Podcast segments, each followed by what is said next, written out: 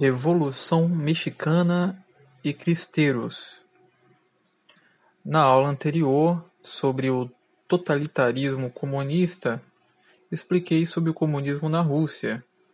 Nesta aula iremos falar dos acontecimentos no México. Desde 1821, quando se separa da Espanha, passou a acontecer diversas perseguições religiosas contra católicos.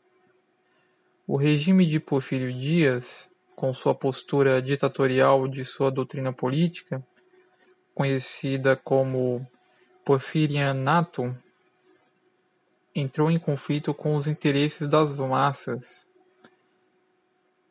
degradando-lhe a imagem pública. No período de 1880 a 1884, Dias esteve afastado do cargo presidencial, porém manteve-se ainda como figura política de grande influência. O regime de Porfírio Dias até permitiu à Igreja respirar. Mas com o advento do ditador Carranza, inaugurou uma nova era de perseguição.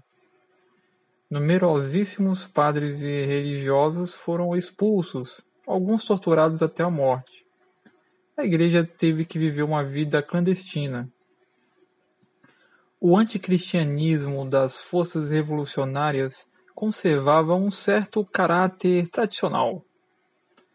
Era afinal a herança do jacobinismo que surge lá na Revolução Francesa por volta de 1793. A partir de 1917, e da vitória do comunismo marxista, o próprio estilo da perseguição mudou pouco a pouco.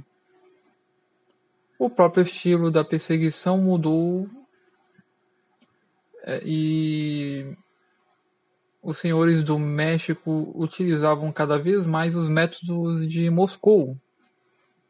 E assim como na Revolução Francesa, expulsaram todos os padres estrangeiros e proibiram os religiosos de exercerem sua função no país. Um dos marcantes eventos da história católica em que leigos deram exemplo de virtudes heróicas, de martírio, de defesa da fé e de luta contra a injustiça e tirania foi a Guerra dos Cristeiros, de mil novecentos e vinte e seis até mil novecentos e vinte e nove. Evento, evento que se deu no México e que até hoje, inclusive no próprio país, é, é um evento pouco conhecido. Diga-se ainda que tal acontecimento gerou um forte sentimento entre os religiosos e leigos de defesa da fé frente ao governo revolucionário que queria submeter a igreja ao Estado.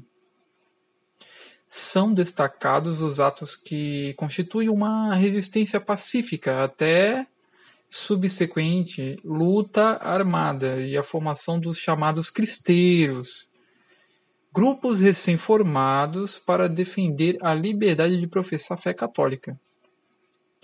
Este é um ato de, é, heróico de um povo que não se calou frente à injustiça. Aliás, os combatentes receberam o nome de cristeiros porque entoava um grito de guerra dizendo: Viva Cristo Rei!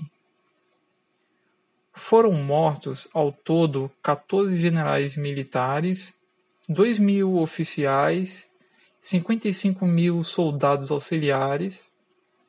Entre os cristeiros estimam-se 30 mil mortes, inclusas a dos civis que foram atingidos entre as ofensivas do exército. Os leigos verdadeiramente protagonizaram a resistência junto de centenas de sacerdotes e religiosos, os quais muitos foram martirizados e até hoje são figuras de, de honra pela coragem e pelo sacrifício em defesa da fé.